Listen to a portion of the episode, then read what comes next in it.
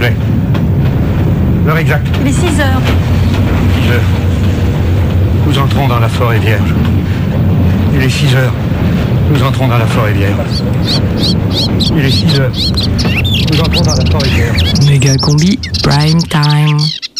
Salut. Salut Salut, ça va Ouais, ça va, ouais. Bah, Check ça.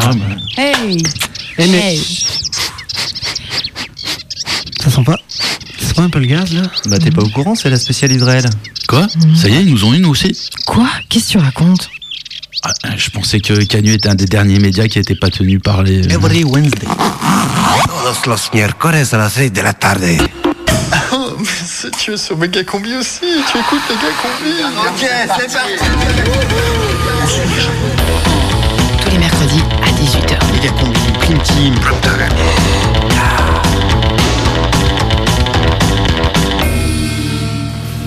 C'est euh, le prime time euh, de Méga combi non, je crois que c'est la prime team de Méga combi, non?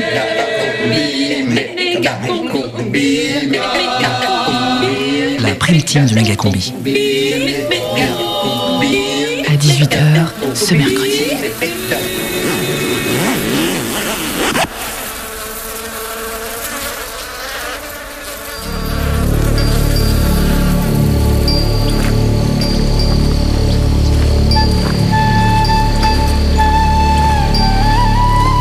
1948. Quelque part en Palestine, un jeune couple chargé comme des mules et habillé comme des esquimaux de Sibérie foule enfin le sol de la Terre Sainte.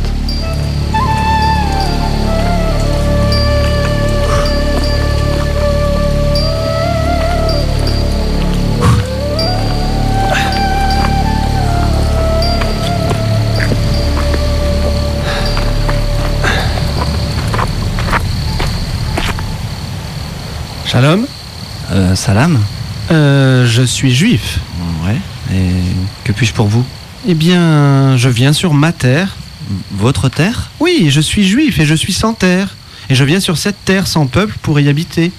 Je viens prendre cette maison là en fait. Ah, là, c'est-à-dire que ça, c'est c'est ma maison, mon ami. Votre maison? Mais vous êtes juif? Hmm, Non, non, je suis euh, musulman. Mais vous n'êtes pas chez vous là. Écoutez, il doit y avoir un malentendu. Cette maison, c'était celle de mes arrière-grands-parents. Et, et je vous assure qu'elle n'est pas, elle est pas du tout à vendre. Hmm, je comprends, mais mettez-vous à ma place. J'étais là avant vous. Hé, et il y a un problème, chérie Adèle, ne te mêle pas de ça, veux-tu? Oh, dis donc, et tu me parles autrement parce que là, avec tout ce voyage, j'en ai vraiment plein les talons. Hein.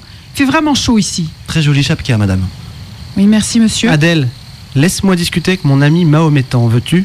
Oui, bon, arrête de faire ton SS là, Kurt. Adèle C'est bon, j'y vais, ça va. Hein. Bon, je vous prie de m'excuser, monsieur, mais nous avons fait longue route. Ce fut vraiment un long voyage. Je vous en prie, mon ami. Ma femme va vous apporter de l'eau. Par contre, euh, concernant la maison, vous, vous devez faire erreur. Mais j'étais ici avant vous. Je suis pas sûr de bien vous suivre, monsieur. Comment pouvez-vous être ici avant moi? Vous venez de me dire que vous arrivez d'un long voyage. Et en croire vos collants et votre bonnet, vous venez d'un pays froid. Oui, j'arrive de France. Je vivais en Pologne, mais nous avons dû fuir ces dernières années.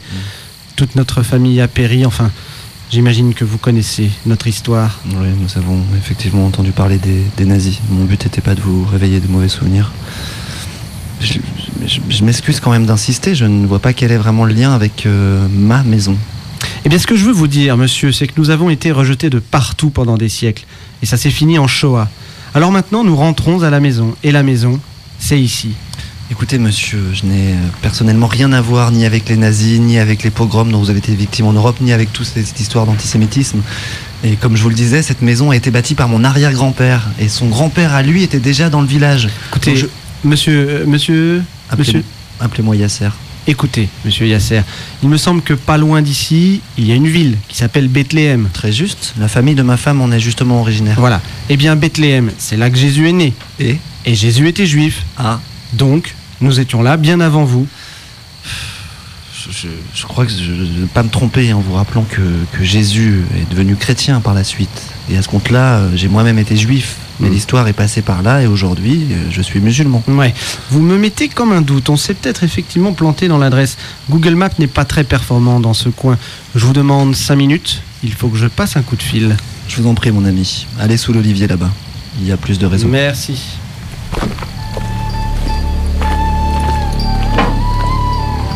Allô, Théodore Qu'est-ce qui se passe, chérie C'est un juif. Il y a déjà quelqu'un. Il veut prendre notre maison. Il a dû se tromper. Tu lui as dit d'aller chez les Doron, nos amis juifs qui vivent à l'entrée du bourg Je crois pas qu'ils les connaissent. En fait, euh, il vient d'Europe, là. Des juifs d'Europe Mm. Ça, c'est encore les Anglais qui nous font leur salade. Moi, je te dis, ça va finir mal. Hein. Ça sent la cape... La, à plein nez. Ne dis pas n'importe quoi, Fatima. Hmm, Je mettrai ma main à couper qu'ils nous préparent un mauvais coup. Je vais te les foutre dehors en moins de six jours, ces étrangers, que ce soit qui pour ou pas, je te le jure sur la mecque. Ne t'énerve pas, ce sont juste des voyageurs. Ouais. Ils ont dû s'égarer en chemin. Tu parles. Ils n'ont pas l'air nets. Et puis regarde ce qu'elle a sur la tête. Moi, je trouve ça plutôt joli. hein. Tu trouves ça joli Ouais. Attention, le revoilà. Bon, écoutez-moi. On m'a confirmé au téléphone que l'ONU nous a reconnus et qu'on a le droit d'être ici. Alors maintenant, si vous me permettez l'expression, Yasser, faut dégager. Et Fissa. Comment ça, faut dégager, Fissa Bon, moi j'en ai plein le dos, hein. j'ai besoin de prendre une douche là. Vous nous filez les clés ou bien? Allez, dégagez, hein, sinon Tsahal va vous bombarder à coups de plomb durci. Oh, si tu fais ça, moi je ramène mon frère saoudien et mon cousin qatari et ils vont te renvoyer direct chez les nazis, ça va pas traîner. Hmm, J'appelle tout de suite l'oncle Nasser en Égypte. Lui, il va nous unifier et il va vous couler dans le canal de Suez. T'as raison, Fatima. Ouais, et moi, en deux coups de fil, j'ai la bombe atomique grâce à mes amis français. Et ton égyptien Je lui pique le Sinaï. Le Sinaï Oh. Même les Américains seront pas d'accord. L'ONU va pondre au moins 242 résolutions si vous faites ça. Tu parles, les Américains, je les connais. Ils sont prêts à filer un max de thunes à l'Égypte pour qu'elle nous laisse en paix. Ouais, si tu courons les Égyptiens, on aura toujours le soutien des Jordaniens. Ils vous feront passer un septembre noir. Alors c'est le Liban qui nous sauvera. On en reparlera à Sabra et Shatila. Arafat ira à l'ONU Ouais. pour que le monde nous entende euh, avec notre intifada. Votre Arafat, il nous serrera la main, mais on détruira sa maison. On aura le Hamas. Mais il nous aidera. Il y aura des roquettes. On aura des boucliers. Et des drones. On fera des attentats. On vous enfermera derrière des murs. On sera des passe-murailles. Checkpoint. Soutien international. Griffe. Hezbollah. BHL. Falafel. Bon, ça suffit. Maintenant, tu te casses. On est trop différents. You are in, you are in, you are in Charlottetown. Jusqu'à 19h. Megacombi Prime Team, Prime Team, Prime Team, Frontune, Prime Time, Prime Time, Megacombi Prime Time. Prime Time. Radio Canu. Pointé sur Bagdad et sur le sud Liban. Dans ce Moyen-Orient quelques chars sont latents. Latents les attentats du Hamas et du Hezbollah. Et moi j'attends la Palestine depuis 50 ans. De retour les vampires du processus de l'épée viennent s'occuper des territoires occupés. L'intifada appelle le monde Mais ça s'en occuper. Ces enfants ne connaissent de la paix que vous traitez maltraité Charlatan Attends un peu que je te parle charlatan Recule chars L'ONU depuis le début ce sont des charlatans Le monde arabe et ses petits princes aussi sont des charlatans Comme le Mossad il brouille les œufs à la sauce charlatan Dessine-moi un mouton avec des cornes charlatan L'épuration ethnique tu la pratiques charlatan. Charlatan fais pas pour nous on va faire des enfants. Fabricants de guerre, de kamikazes et de colons. Qu'est-ce que le TPI attend? Charlatan Attends un peu que je te parle, charlatan Recule tes chars et va-t'en, charlatan. Attends un peu que je te parle, charlatan. Recule tes chars Car c'est le sol de tout le monde ici C'est pas un sol de tout compte là Oui c'est la terre de Palestine ici. Ici tout compte, tout compte. Ici tout compte, tout est compté. Welcome, well, welcome to Charlottetown Un demi-siècle de génocide à palestinien Quel sémite a pu espérer ça? Qui a pu rêver d'extermination massive. Sûrement pas celui qui a vécu la Shoah. Qui s'est permis en cage de people of Judah. Qui avec les nazis a passé contrat C'est pas le petit peuple, c'est pas toi et moi. C'est les gros sous déguisés en diaspora. Bourgeois avec charlatan Attends un peu que je te parle charlatan. Recule tes chars et va-t'en charlatan. Attends un peu que je te parle charlatan. Recule tes chars c'est le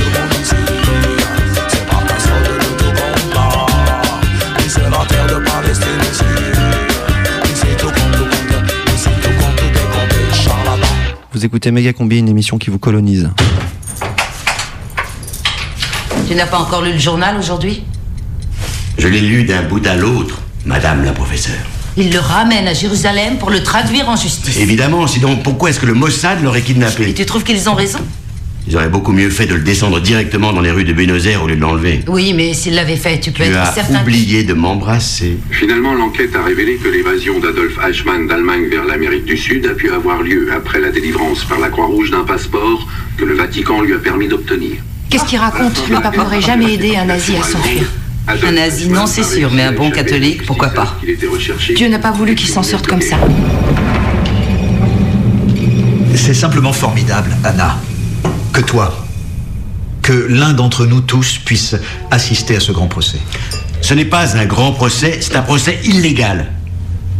L'enlèvement commis par ces crétins du Mossad est un acte illégal. Israël a d'évidence le droit sacré de juger un nazi pour ses crimes contre le peuple juif. Le droit sacré Oh, mais Hans, t'es devenu complètement messugué ou quoi? Mais c'est là que se sont réfugiés la plupart des survivants. Exactement. Et les survivants veulent se confronter à ce criminel, ils veulent se retrouver face à lui. Se retrouver face à lui. Et ils vont tous défiler devant le tribunal. Ils seront cités comme témoins, en effet. Mais alors, ça va durer pendant des années. Il est combi Israël.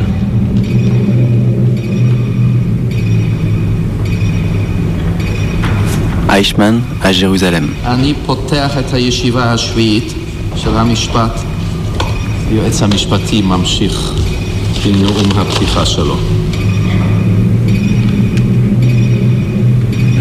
שופטיי ורבותיי,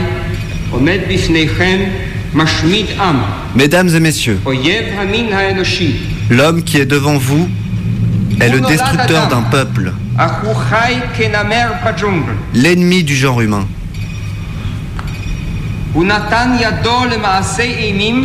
Il est né homme, mais il a vécu comme un fauve dans la jungle. Il a commis des actes abominables. Des actes tels que celui qui les commet ne méritent plus d'être appelé homme, car il est des actes qui sortent du champ de l'humain, qui sont au-delà de la frontière qui sépare l'homme de la bête.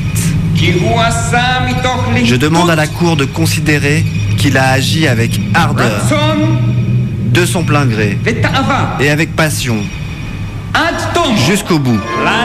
כלל לא הייתה שייכות למשרד ארבע עם אושוויץ, כן דרי גזים, שאחרים ישלו להקים תפקיד. גיא אדולף אייכמן, פלאו אותם למחנות, לקום על רגליהם, בגלל זה לא אדולף אייכמן, לשלוח אצבע מרשיעה כלפי תא הזכותים, ולזעוק כלפי היושב שם בסיסמת של רצח. הריני מבקש שתקבעו C'est pourquoi je vous demande de condamner cet homme à mort.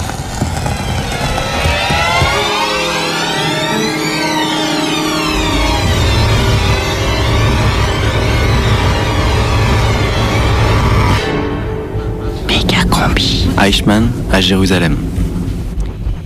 Et pourtant, les juges avaient beau esquiver constamment, constamment les feux de la rampe, ils étaient là, au sommet de l'estrade, face au public, comme s'ils étaient sur une scène de théâtre. Ce public était censé représenter le monde entier. Pendant les premières semaines, il était composé surtout de journalistes et de grands reporters venus à Jérusalem en troupeau serré des quatre points cardinaux. Ils étaient là pour assister à un spectacle aussi sensationnel que le procès de Nuremberg. Mais cette fois-ci, La tragédie des Juifs en serait le sujet principal. En effet, le réquisitoire de M. Osner, le procureur, était construit sur les souffrances de juifs et non sur les actes d'Eichmann. La distinction serait d'ailleurs, selon M. Osner, de peu d'importance, puisque, je cite, il n'y avait eu qu'un homme à s'occuper presque uniquement des juifs. Un homme dont l'affaire avait été leur destruction et dont le rôle dans l'installation au pouvoir de ce régime inique s'était borné aux seules affaires juives. Cet homme, c'était Adolf Eichmann. Monsieur Osner pensait, comme presque tout le monde en Israël, que seul un tribunal juif pouvait rendre justice aux juifs. Et que c'était l'affaire des juifs de juger leurs ennemis. De là l'hostilité quasi générale en Israël. Dès qu'on faisait la moindre allusion à un tribunal international, qui eût jugé Eichmann non pour ses crimes commis contre le peuple juif, mais pour ses crimes commis contre l'humanité sur le, le corps du peuple juif. Ce procès était censé montrer ce que cela signifiait que de vivre parmi les non-juifs et les convaincre qu'un juif ne pouvait vivre honorablement et en toute sécurité qu'en Israël. Eichmann n'est pas un antisémite, mais qu'est-ce que c'est que cette connerie maintenant Tu l'as entendu toi-même, il n'a fait qu'obéir à la loi. Il aurait obéi à n'importe quelle loi. enfin, voyons, ceux qui adhéraient au Parti National Socialiste, surtout en tant qu'SS, étaient bien entendu d'épouvantables antisémites. Il jure qu'il n'a personnellement jamais blessé un seul juif. Ça nous fait une belle jambe.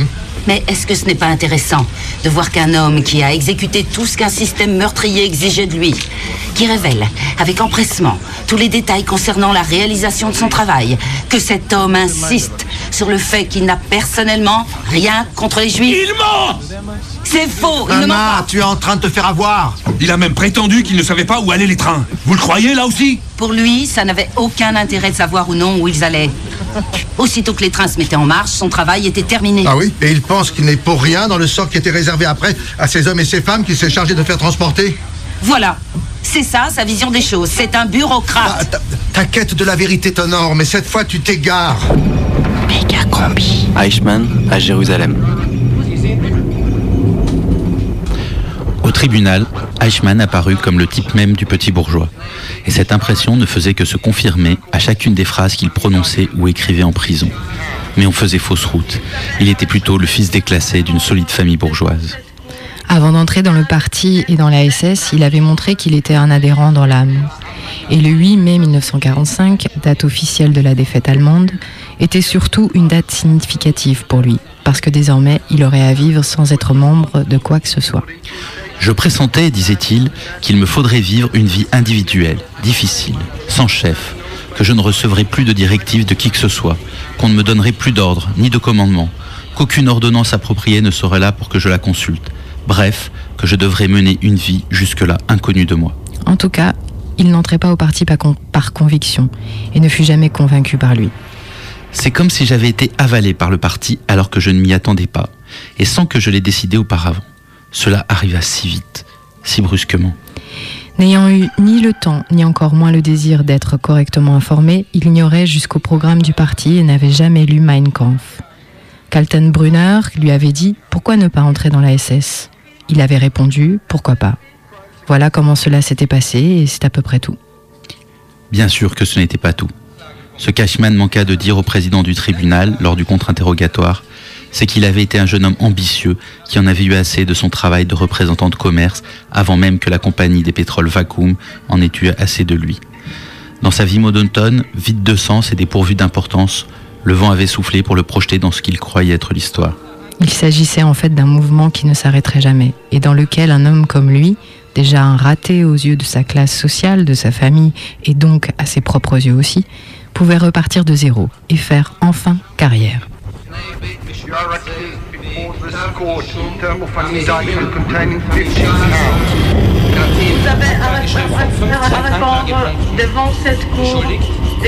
Le langage administratif est mon seul langage, disait Eichmann.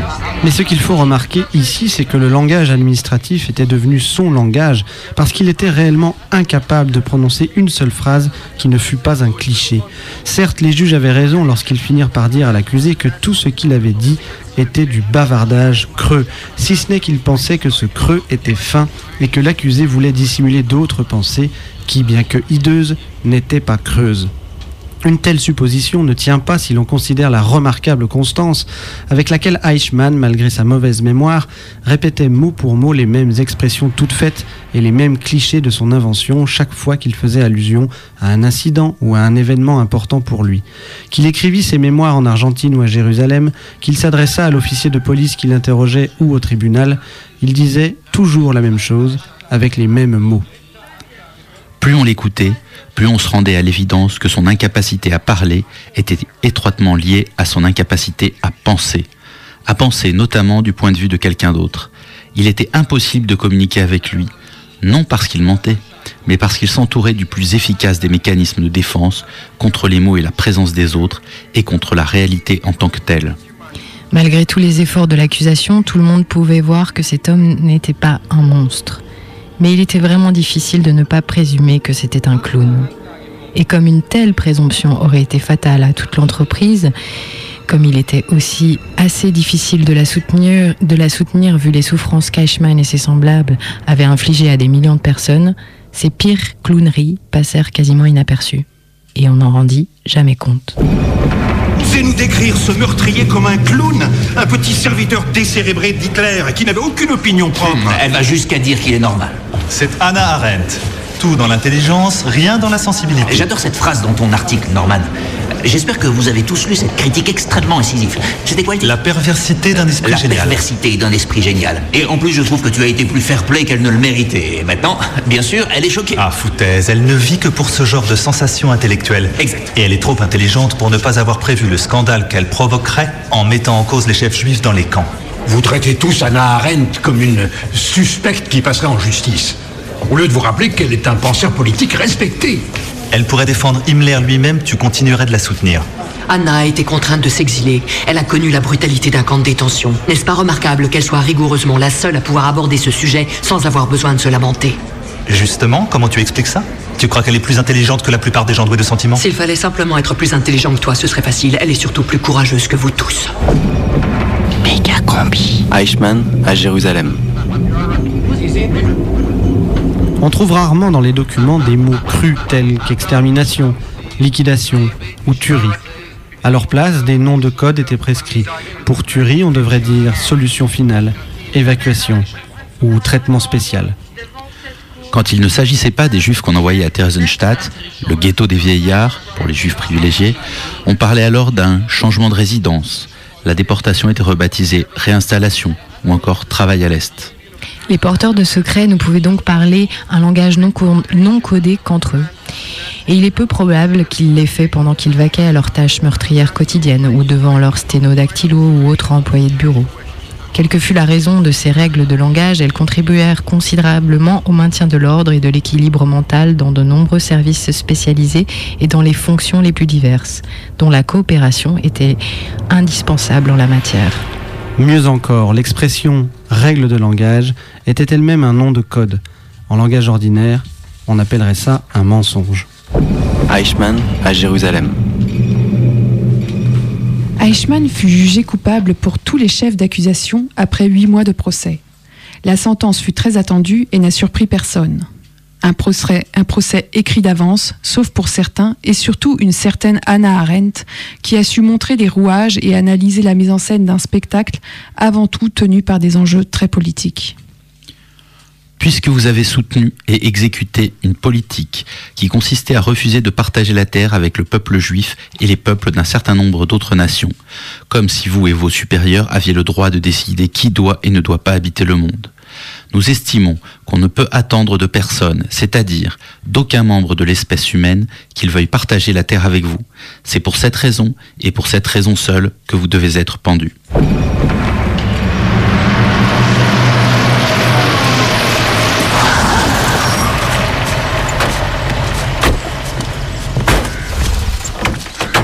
Madame Arendt, Siegfried, vous vous souvenez de moi? Naturellement. Vous étiez avec Kurt Blumenfeld dans l'organisation sioniste à Berlin. Aujourd'hui, j'ai peine à croire que vous étiez sioniste.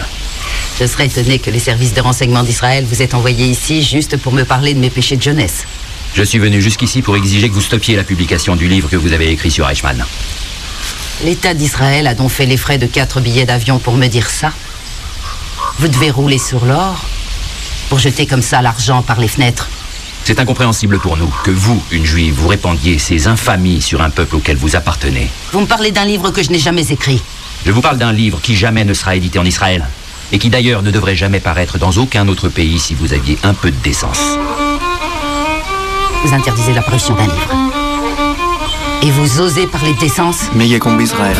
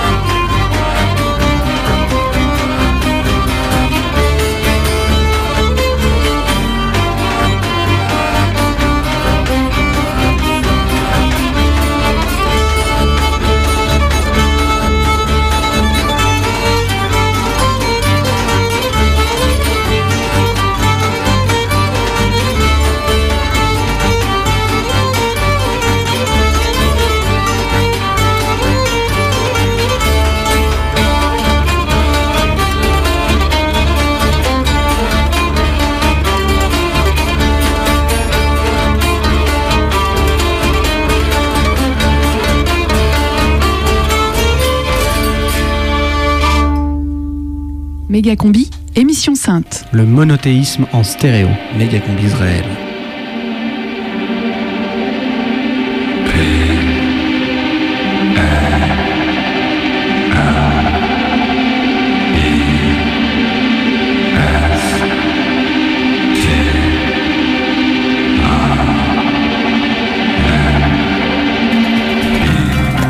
« 1996. 1996. Ou peut-être 1997. Mon frère bossait dans une association de sensibilisation des jeunes dans les pays en guerre. Et lors d'une de ses missions, il m'invite à jouer de la basse en Palestine. J'avais 18 ans, les cheveux blonds jusqu'aux fesses, et j'écoutais Nirvana. C'était la belle époque du rock alternatif. Je saute dans un avion avec tout l'argent de l'association, que je devais leur amener. 25 000 dollars collés au ventre. J'arrive à Tel Aviv, et là, c'est le choc culturel. Je croise une femme très belle, j'observe un peu mieux. Elle a un flingue à la taille. J'en conclus qu'elle fait partie de la sécurité de l'aéroport. Et c'était ça, un pays en guerre. Des armes de partout. On ne pouvait discerner les flics des civils. Et pour moi, la tension était palpable. Je suis arrivé en début de soirée. Mon frère me retrouve et nous montons dans un bus, puis un taxi qui nous amène au checkpoint. C'était surréel, comme dans les films. 3-4 militaires qui nous observent sous tous les angles. Je crois que je ne comprenais pas vraiment ce qu'il se passait, ni ce qu'il se jouait. J'avais les 25 000 dollars collés au ventre. La survie de l'assaut en dépendait.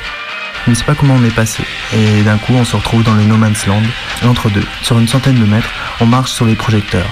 Arrivé de l'autre côté, en Palestine, c'est grosse détente, un taxi pourri nous attend, et on file avec quelques arrêts vers le centre de Gaza. Tout au long de ce périple, j'avais ma basse. J'ai rencontré des Égyptiens et nous avons fait un concert dans un restaurant à Gaza. Certaines personnes n'avaient jamais vu de basse et je me donnais sur scène à cœur joie. Avec mon petit niveau, l'ambiance rock était aussi quelque peu inconnue. C'était jouissif. J'ai visité un camp de réfugiés où l'on m'a accueilli à bras ouverts. Dans le besoin, ces gens vous offrent le thé sans compter. Les enfants jouent pieds nus il y a des bouts de verre et toujours cette même question. Boy or girl? Je crois que sur une population de plus d'un million de personnes, j'étais le seul blond aux cheveux longs. Je suis resté deux semaines et le jour du départ, la douane israélienne ne voulait pas me rendre mon narguilé que j'avais acheté en Palestine. J'ai fait un scandale et ils ont fini par céder. L'avion et les passagers m'attendaient. Je m'installais tout fier de les avoir chier. Aujourd'hui, avec le recul et tout ce que j'ai vu comme documentaires et films autour de ça, je me dis que le régime israélien, son peuple, est basé sur la guerre. Ça fait partie de leur fondement. Sans guerre, les Israéliens sont perdus. Et pour que ça change, je crois qu'il va falloir attendre que les générations passent et commencent à imaginer à être en paix. Commencent à imaginer à être en paix, en paix, en en paix. Être en paix, en en paix. En paix, en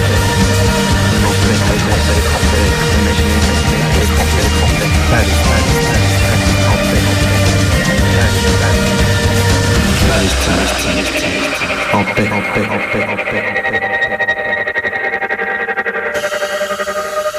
Vous écoutez Radio Canu, il est 18h29 à Lyon, 19h29 à Jérusalem.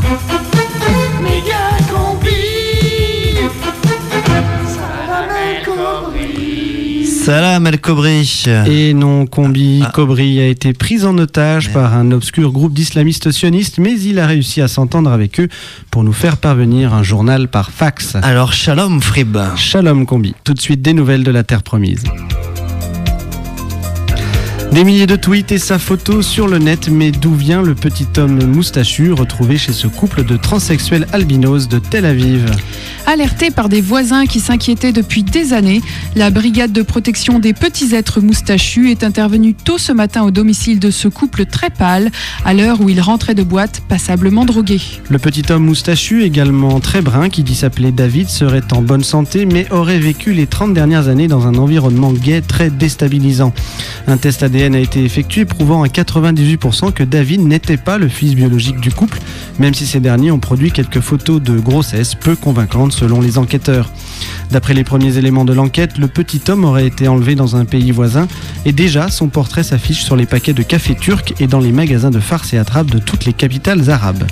Le couple de transsexuels albinos a été inculpé sous le chef d'accusation d'enlèvement de quadra moustachu, une activité illicite, rappelons-le, même si des fois c'est vrai qu'ils réclament. Ça, ça me fait penser à mes voisins suédois, ils ont un petit chauve moustachu. J'ai toujours trouvé ça un peu bizarre. On savait que ça existait, en tout cas les livres saints en parlaient, mais le voir en vrai, c'est pas pareil.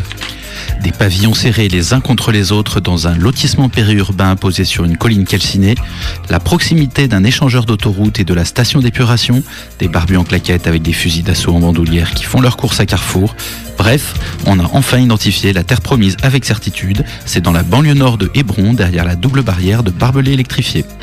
Archéologie, découverte étonnante sur les bords de la mer morte. C'est sur une petite plage près de Jérémiade que l'équipe du professeur Bloom Bloom a découvert le site du plus vieux Club Med jamais exhumé.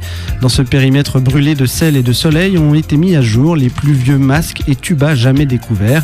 Ont été également retrouvés un pédalo en forme de char égyptien et un passe camping vieux de plus de 2800 ans, ainsi que les restes humains d'une dizaine d'individus portant des strings ficelles en cuir de chèvre très bien conservés.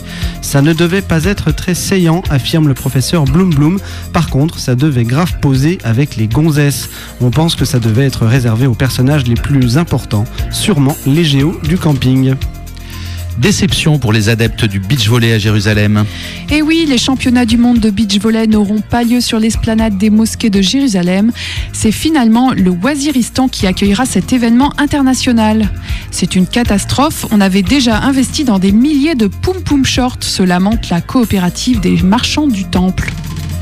Se retrouver après Tsahal pour les grands événements, ont commémoré cette semaine les 40 ans de la guerre du Kippour. La guerre du Kippour, ce conflit qui a opposé l'Égypte à Israël en octobre 73 avec pour objectif le contrôle des fabuleuses richesses minières du Sinaï et notamment le Kippour, cette pierre jaune fluo et combustible qui fond sous la langue et qui permet de digérer spectaculairement bien le falafel.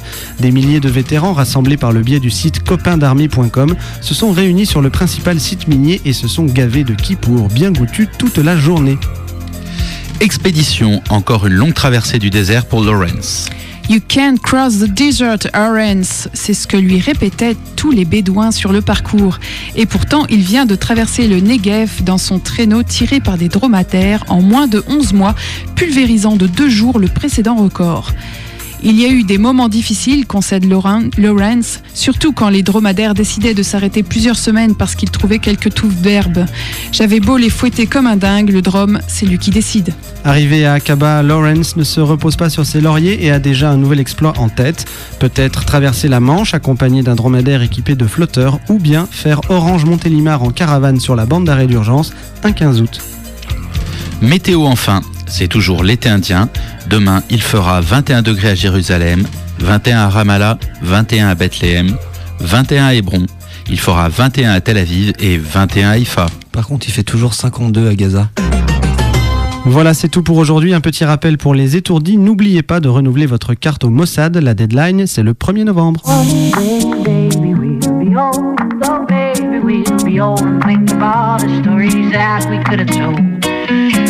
day, baby, we'll be old. Oh, baby, we'll be old and think of all the stories that we could have told. La prime team de Méga Combi. Tous les mercredis à 18h. Sur Cannes.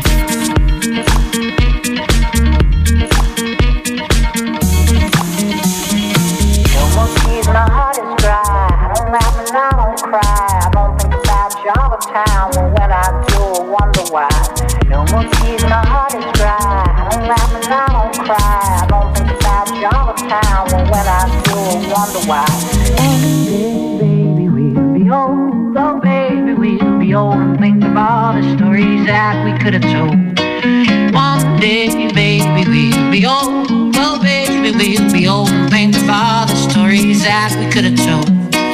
One day, baby, we'll be old. Oh, baby, we'll be old and think of all the stories that we could have told. One day, baby, we'll be old. Oh, baby, we'll be old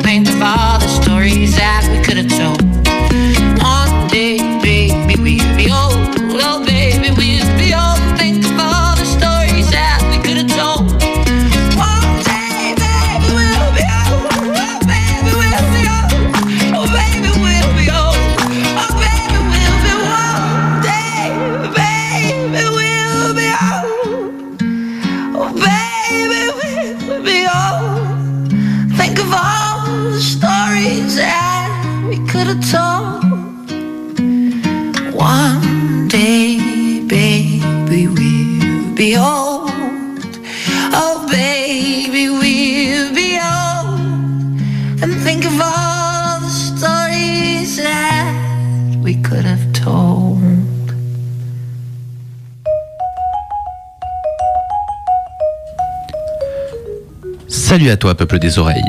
Ouvre les esgourdes et laisse la pensée couler en toi en modulation de fréquence sur le toboggan de la petite phénoménologie du quotidien. Autopsie à vif d'un monde mourant. Cette semaine, cher sous-commandant Marco, vous avez cru voir le loup? Eh oui, cette semaine combi, j'ai cru voir un loup. Un de ces loups champêtres aux traces de caca idolâtrés par ces connasses écologistes qui gravissent en 4x4 le sommet des montagnes, prendre la mesure du bon air et de la fraternité animale. Pas un de ces loups aux crocs souriants et aux griffes chromées, non. Un loup sombre et rouge. Le loup qui viendra sûrement nous manger. Celui qui n'a pas de visage. Celui de nos terreurs de mammifères arboricoles si vulnérables dans la plaine. Le loup qui a l'odorat plus fin que nous et lui plus aiguisé. C'est pour mieux t'entendre, mon enfant le loup qui réduira mon corps en viande inerte, faisant disparaître ce moi qui s'y abritait. Ce petit moi qui se voulait plus qu'une entrecôte, ce moi encore plus délicat que la fine couche de peau dont une simple griffure fera bientôt jaillir des litres de sang bouillonnant. La peur du loup, c'est à la fois le réflexe animal du mammifère qui se devine proie et la prétention à dépasser l'animalité. La peur du loup, c'est la conscience de l'irréductible violence et la prétention à substituer la raison à la violence, à abolir le souvenir de toutes les violences originaires qui nous constituent. La violence de notre venue au monde, la violence de notre conscience de la mort, la violence constitutive de tout régime politique, paradoxalement toujours au nom de la justice. Souviens-toi, cher auditeur, que Zeus a apporté la diquée, la justice aux hommes pour les séparer de la violence chaotique de la démesure, l'ubris.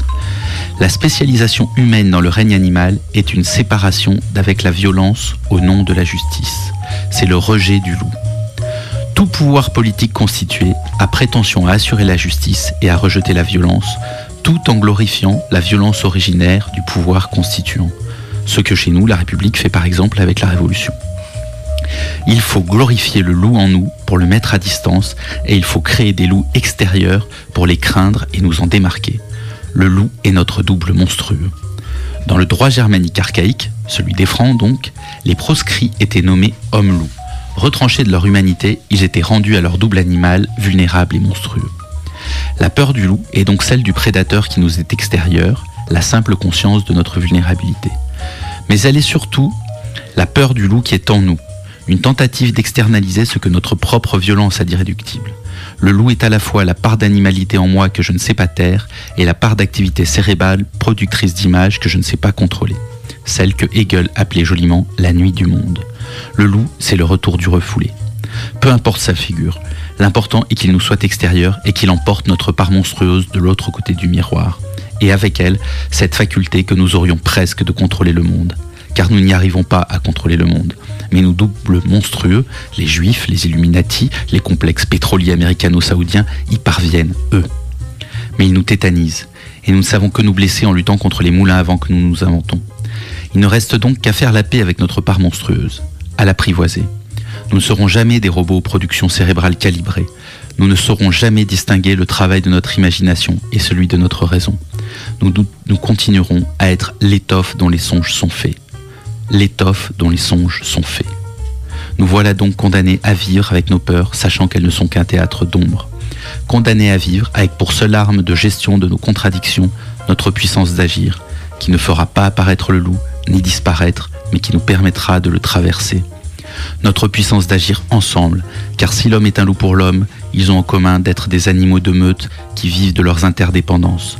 Ce n'est pas en chassant le loup qu'on peut le tuer, mais en créant, en fabriquant, en partageant, en agissant, ensemble, parce que nous sommes des loups. Bref, Punk's not dead.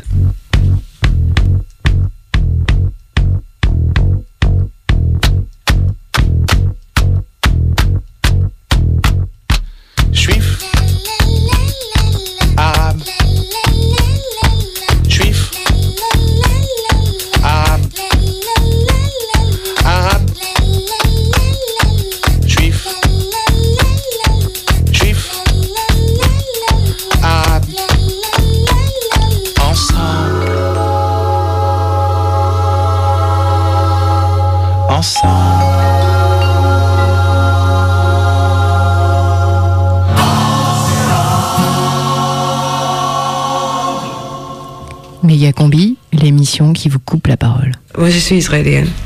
Euh, j'ai pas de problème avec mon israélité. Après, j'ai énorme problème avec le régime israélien. En mai dernier, je rencontrais Ruth Rosenthal, artiste performeuse israélienne, à propos du spectacle qu'elle a produit avec son partenaire Xavier Klein. À eux deux, ils forment la Winter Family. En vrac, ils font musique, expérimentation sonore, politique, théâtre documentaire, création radiophonique. Mais c'est le fait qu'elle soit d'Israël qui m'a donné en- envie d'en savoir plus, qu'elle ait envie de parler de Jérusalem et qu'elle ait un discours sur la politique de son pays. Le spectacle qu'ils ont créé s'appelle Jérusalem plomb durci. Je l'ai vu deux fois.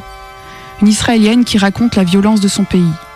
Quelqu'un de l'intérieur qui dénonce les oppressions, la colonisation et qui nous parle de la dictature émotionnelle d'Israël.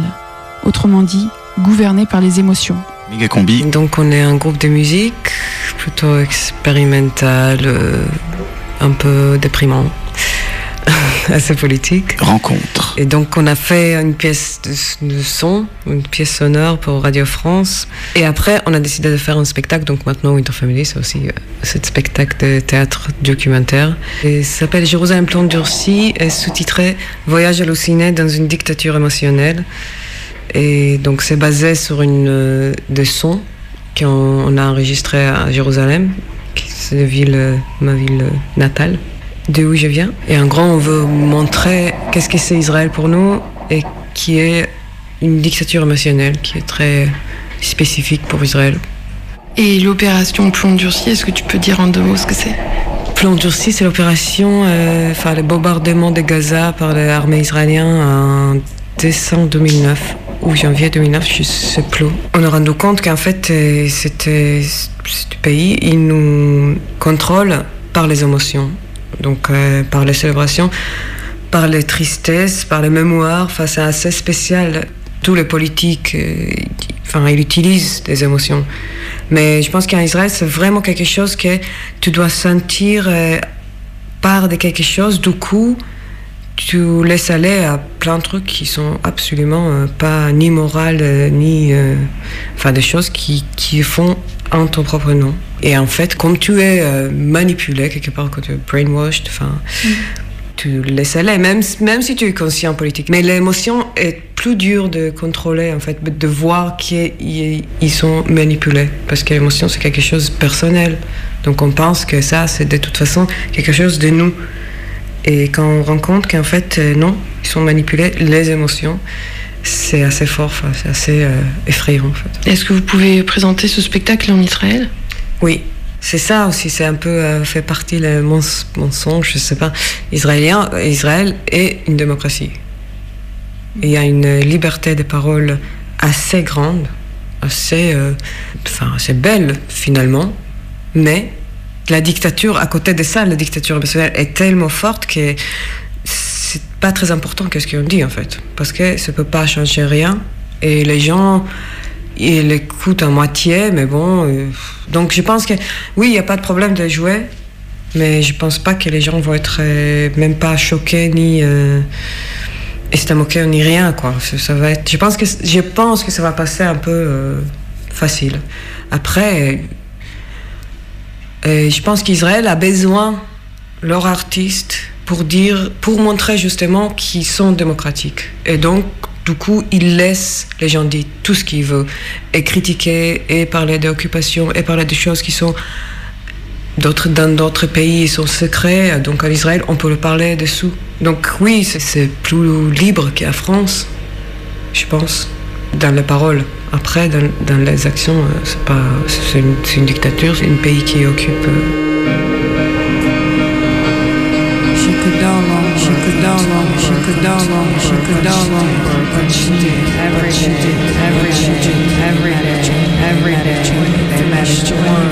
Euh, She could no longer, she could no longer, she could no longer, she could no longer work what she did every day, every day, every day, every day. They finished the work, finished the work, finished the work, finished the work. She would come to the they would play, they would play, they would play, the words, the words, the words, the words, must get to the inside, the inside, the inside,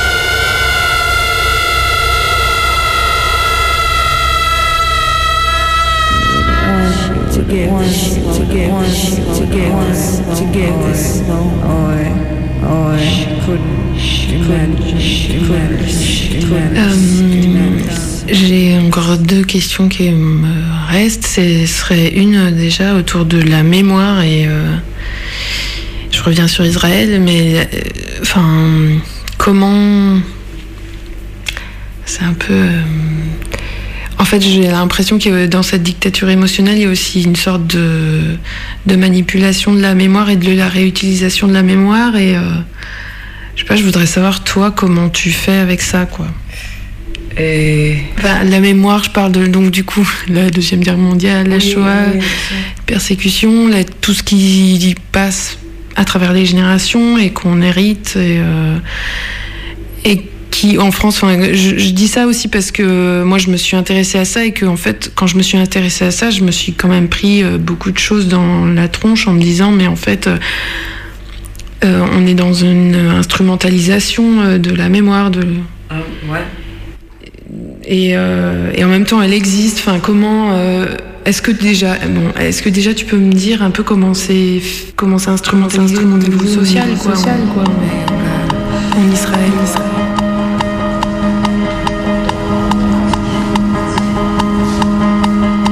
Recollecting your own life, your own lies. Don't forget what you never had.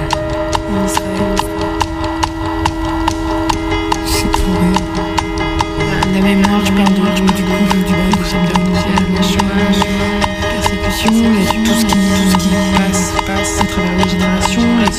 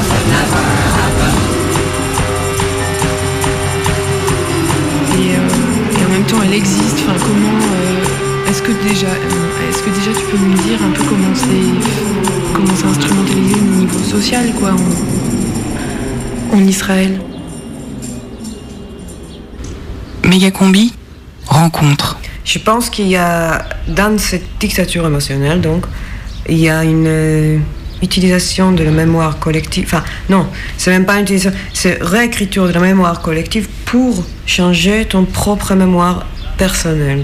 Et donc, l'État israélien réécrit la, la mémoire. Enfin, comme tous les États d'ailleurs, tous les États, ils réécrivent une histoire choisie, parce que toutes les histoires sont choisies. Et comme ça, ils reconstruisent une mémoire collective. Mais la Shoah était un très bon outil pour construire une politique, une ligne politique et une euh, explication pour toutes les attaques et tout, euh, explication pour tout. Le Shoah, ça, explique tout, quoi. On peut faire tout ce qu'on veut.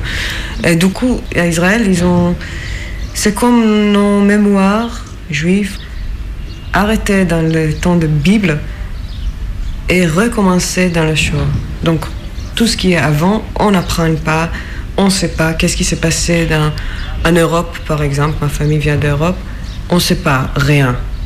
Et bon, les familles aussi ne savaient pas trop parce que voilà, il y a la Shoah quand même. C'est vrai qu'il y a beaucoup de gens qui sont disparus, tout ça, et qui sont morts. Mais, mais c'est vrai que moi, je sens que j'ai cette, toute cette période qui me manque. Enfin, la Bible, ça me touche pas parce que c'est, enfin, je sais même pas si je viens de là, ça m'intéresse pas. Mais mes grands-parents moi, qui ont été euh, grandis en Pologne, en Allemagne avant la guerre, je sais pas leur histoire. Par contre, j'ai appris énormément sur la Shoah et qu'est-ce qui s'est passé après. Et même ça, on parle de juifs ashkénazes. Et on parle pas l'histoire des juifs euh, séfarades qui viennent de pays arabes. Et, surtout pas de la Palestine, de Palestiniens. Donc on a, un énormément de manque de- Mais en même temps, les Shoah, encore une fois, c'est tellement fort que l'utilisation politique de ça, c'est quelque chose qui est tout le temps, quoi, tout le temps. Et c'est quelque chose qui, euh, voilà, chaque année, il y a le, jour de commémoration de la Shoah. Je ne suis pas contre d'ailleurs, mais les, moyens que, que ça s'est fait dans les écoles, depuis que tu as trois ans, tu fais euh, jour de commémoration pour la Shoah, donc euh, tu parles de, tout le monde qui voulait te tuer, et puis euh, voilà, toute ta famille qui était tuée. Donc c'est très problématique. Donc du coup, tu as tous les, les gamines qui, rêvent de, Auschwitz alors que leur famille vient de Maroc. Mais, mais c'est tellement fort, c'est tellement quelque chose qui... euh, Et puis eux, ils n'ont pas leur propre histoire parce que l'État Israël a pris les- l'histoire ashkénaze parce que c'était l'élite ashkénaze et parce que l'histoire est tellement forte pour le Shoah et tout ça. Et puis on parle bien sûr pas de Nakba, de, d'histoire palestinienne. Ça, ça n'existe pas. En fait, il manque euh, la continuité, quoi. Oui, la continuité et puis le- aussi le- l'histoire de, de, de groupes, euh, Oui. de, tr- de très grands groupes. Quoi. Enfin, Ouais. Il y aurait comme une communauté euh, qui a le pouvoir euh, sur la mémoire, quoi. oui. Et puis eux aussi, voilà, c'est c'est une mémoire choisie, c'est une mémoire réécrite. quoi. Et oui, j'ai un petit problème avec ma mémoire. Avec la mémoire. Un petit souci avec l'histoire, celle qui s'écrit avec un grand H. Pour faire l'histoire, il faut des faits, des dates, des lieux. Un contexte, des personnages principaux et des secondaires, des gentils, des méchants. Il y a ensuite les témoins et les relais de l'histoire, les descendants, ceux qui veulent oublier et ceux qui rappellent sans cesse. Qu'on rappelle sans cesse ou qu'on veuille oublier, il y a quelque chose qui passe. À l'origine, c'est une histoire. Une histoire qui se répercute sur moi, petite fille de ceux qui l'ont vécue. Une histoire construite de briques et de brocs, de faits, de versions différentes, d'allusions, de regards détournés, de silence. Et d'imagination pour remplir ce qui manque. Des histoires plus ou moins claires, plus ou moins conscientes, qui traversent ma vie et viennent souvent me rappeler que mon histoire est une histoire de juifs et d'étoiles jaunes. J'ai essayé de reconstituer les manques, les trous, de recoller les morceaux, de reconstituer le puzzle et la chronologie. J'ai essayé de faire parler. Et là, les questions arrivent en vrac et me rendent confuse. Pourquoi j'oublie tout le temps les détails de l'histoire de mes grands-parents Est-ce que c'est important pour moi C'est quoi la mémoire collective de l'Holocauste nazi C'est quoi la mémoire qui m'a été transmise Et la mienne de mémoire dans tout ça À quel point elle me trahit À quel point je trie dans mes souvenirs pour garder seulement ceux qui ont du sens pour moi Où sont les failles, les ruptures et les douleurs Qu'est-ce que je cherche Que s'est-il passé pendant et après la guerre? Et surtout, comment c'était avant la guerre, avant la Shoah, avant ce qu'on est censé appeler l'événement historique le plus inhumain de l'histoire de l'humanité? Et en reconstituant l'histoire de ma famille, j'ai rencontré la grande histoire. Celle qui me légitime plus que les autres. Celle qui m'appelle à raconter, à être reconnue dans mon statut particulier et à être portée au rang des victimes les plus victimes du monde. Tout est là pour me dire que je suis issue d'un peuple qui a beaucoup souffert. Mais il y a quelque chose de pourri au royaume de cette commémoration. Je sais à quel point la déportation de mes arrière-grands-parents, le stress de la guerre vécu par mes grands-parents, qui ont vécu cachés avec leurs enfants, a laissé des traces profondes dans ma famille maternelle. Je le sais, je l'ai toujours senti, c'est douloureux et c'est indéniable. Et pourtant non. Je déroule le fil, je reconstitue le puzzle, et non, il y a quelque chose qui cloche. C'est quelque chose d'autre que je cherche à dire. Quelque chose d'autre. Un jour, j'ai rencontré un très vieux monsieur juif, monsieur Lévy. Il m'a dit de lire et de prendre des notes pour ne pas oublier. Faire des listes avec les noms, les dates, les lieux et les numéros de convoi. Savoir l'histoire par cœur. Monsieur Lévy, lui, il connaît l'histoire jusqu'au bout de ses vieux doigts. Et il a tout mis dans un livre. Ça a donné un livre de 7 kilos, qu'il a lâché fièrement sur la table. Son poids a fait rebondir ma tasse de café et m'a abasourdi. C'est ça la mémoire de la Shoah? 7 kilos de noms? C'est ça qu'il ne faut pas oublier Les noms, les dates, les lieux et les numéros Monsieur Lévy est un gardien. Gardien de la mémoire sanctifiée et sacralisée de la Shoah, preuve de la haine contre les Juifs depuis la nuit des temps et rempart contre tous les reproches. Justification de l'existence d'un pays oppresseur. Alors j'ai su que je ne trouverais pas de réponse chez Monsieur Lévy. Mais voilà, ce que j'ai appris de cette recherche historique et factuelle, c'est que la vérité n'est rien si on ne déterre pas les émotions qui vont avec. Parce que Monsieur Lévy m'a fait une petite fiche avec le numéro de convoi dans lequel mes arrière-grands-parents ont été emmenés, à Auschwitz. Combien d'hommes, de femmes et d'enfants ils transportaient, et combien sont allés direct à la chambre à gaz, et combien ont survécu? Sans sourciller, il me l'a faite, la petite fiche. Sans me regarder, sans émotion, sans faille. Rien n'a de sens si l'émotion est balayée sous le tapis rouge de la commémoration. Mais alors qu'est-ce qu'il ne faut pas oublier? Ma mémoire ne passe pas par la reconnaissance du fait que ma famille est plus victime que des Kurdes, des Arméniens, des Palestiniens, des Noirs américains, des Amérindiens, et j'en oublie juste des millions. Mais alors qu'est-ce qu'il ne faut pas oublier? Alors voilà, déjà une chose que je n'oublierai pas. Je n'oublierai pas l'histoire de ma famille. Elle me permet de comprendre mon présent. Ça, c'est pour mon histoire personnelle. Et puis, à ne pas oublier. Il y a des hommes qui ont été capables, qui sont capables et qui seront capables de tenter d'anéantir un peuple sous prétexte qu'ils sont inférieurs ou je ne sais quoi, bref, sous un prétexte. Et ces hommes sont des hommes, et jusqu'à présent, je ne crois pas qu'on ait découvert un gène du nazisme. La problématique n'est donc pas insoluble. Les nazis étaient juste affreusement humains. Auschwitz n'était pas en dehors de l'imagination. Je crois qu'il y a assez de matière dans les témoignages, les photos, les films et les vestiges du lieu pour qu'on puisse tenter au mieux d'imaginer ce que c'était. Alors non, ça n'est pas un événement impossible à se représenter. Au contraire, représentons-nous-le le plus possible. Autre chose à ne pas oublier. L'utilisation de la Shoah pour dominer. Rendre la mémoire intouchable et rendre l'événement historique au-dessus de tous les autres barre la route à tout reproche, légitime la colonisation et les persécutions en Palestine et empêche les victimes et leurs descendants de se tourner vers leur propre mémoire, leur propre histoire. Empêche de résilier le traumatisme. Alimente et laisse les personnes qui ont été directement ou indirectement touchées par les persécutions contre les juifs dans leur statut de victime et de haï éternel met de l'huile sur le feu de l'antisémitisme, s'accapare les traumatismes, les vécus, les histoires et les mémoires en fait une mémoire collective qui prend le dessus sur les mémoires individuelles, gouverne par les émotions. Alors pense bête, pour toujours, à ne pas oublier.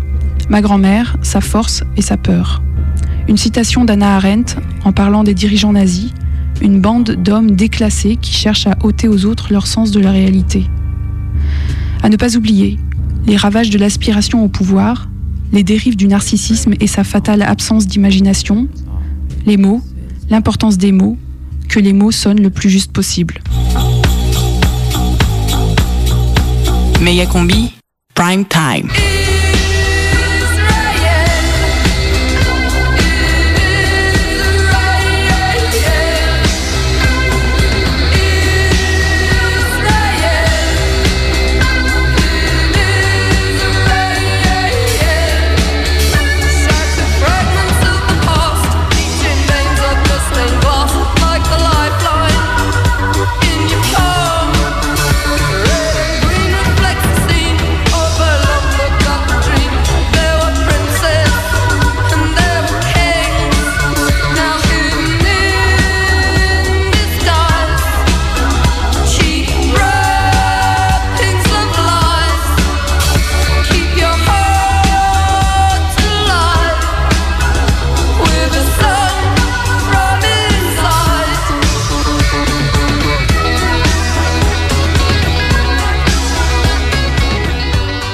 Reçu le pardon. Mais je ne pardonne pas à mon tour. On est encore en vie.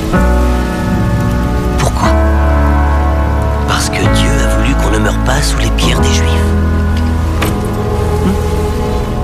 De ce côté-là, c'est la Cisjordanie.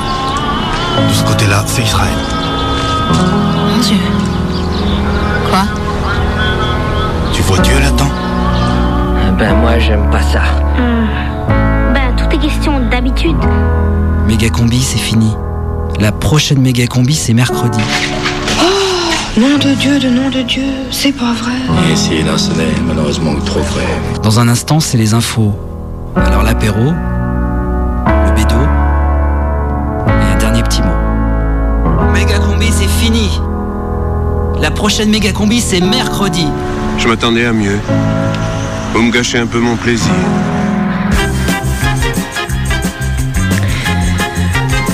Bon, c'était un peu casse-gueule cette émission, mais on s'en on s'en est plutôt bien tiré, non? Oui, oui, au moins on pourra pas nous reprocher d'être tombé dans les clichés faciles. hein. Ah, c'était vraiment un boulot sérieux, hein. Ouais, c'est compliqué de faire du journalisme gauchiste sans être antisémite. En même temps, si on nous accusait d'antisémitisme, ça ferait le buzz. Hein. Je vous dis pas les stats sur Twitter. Ah, Il y aura toujours un Finkelkraut pour nous traiter de rouge, vert, brun.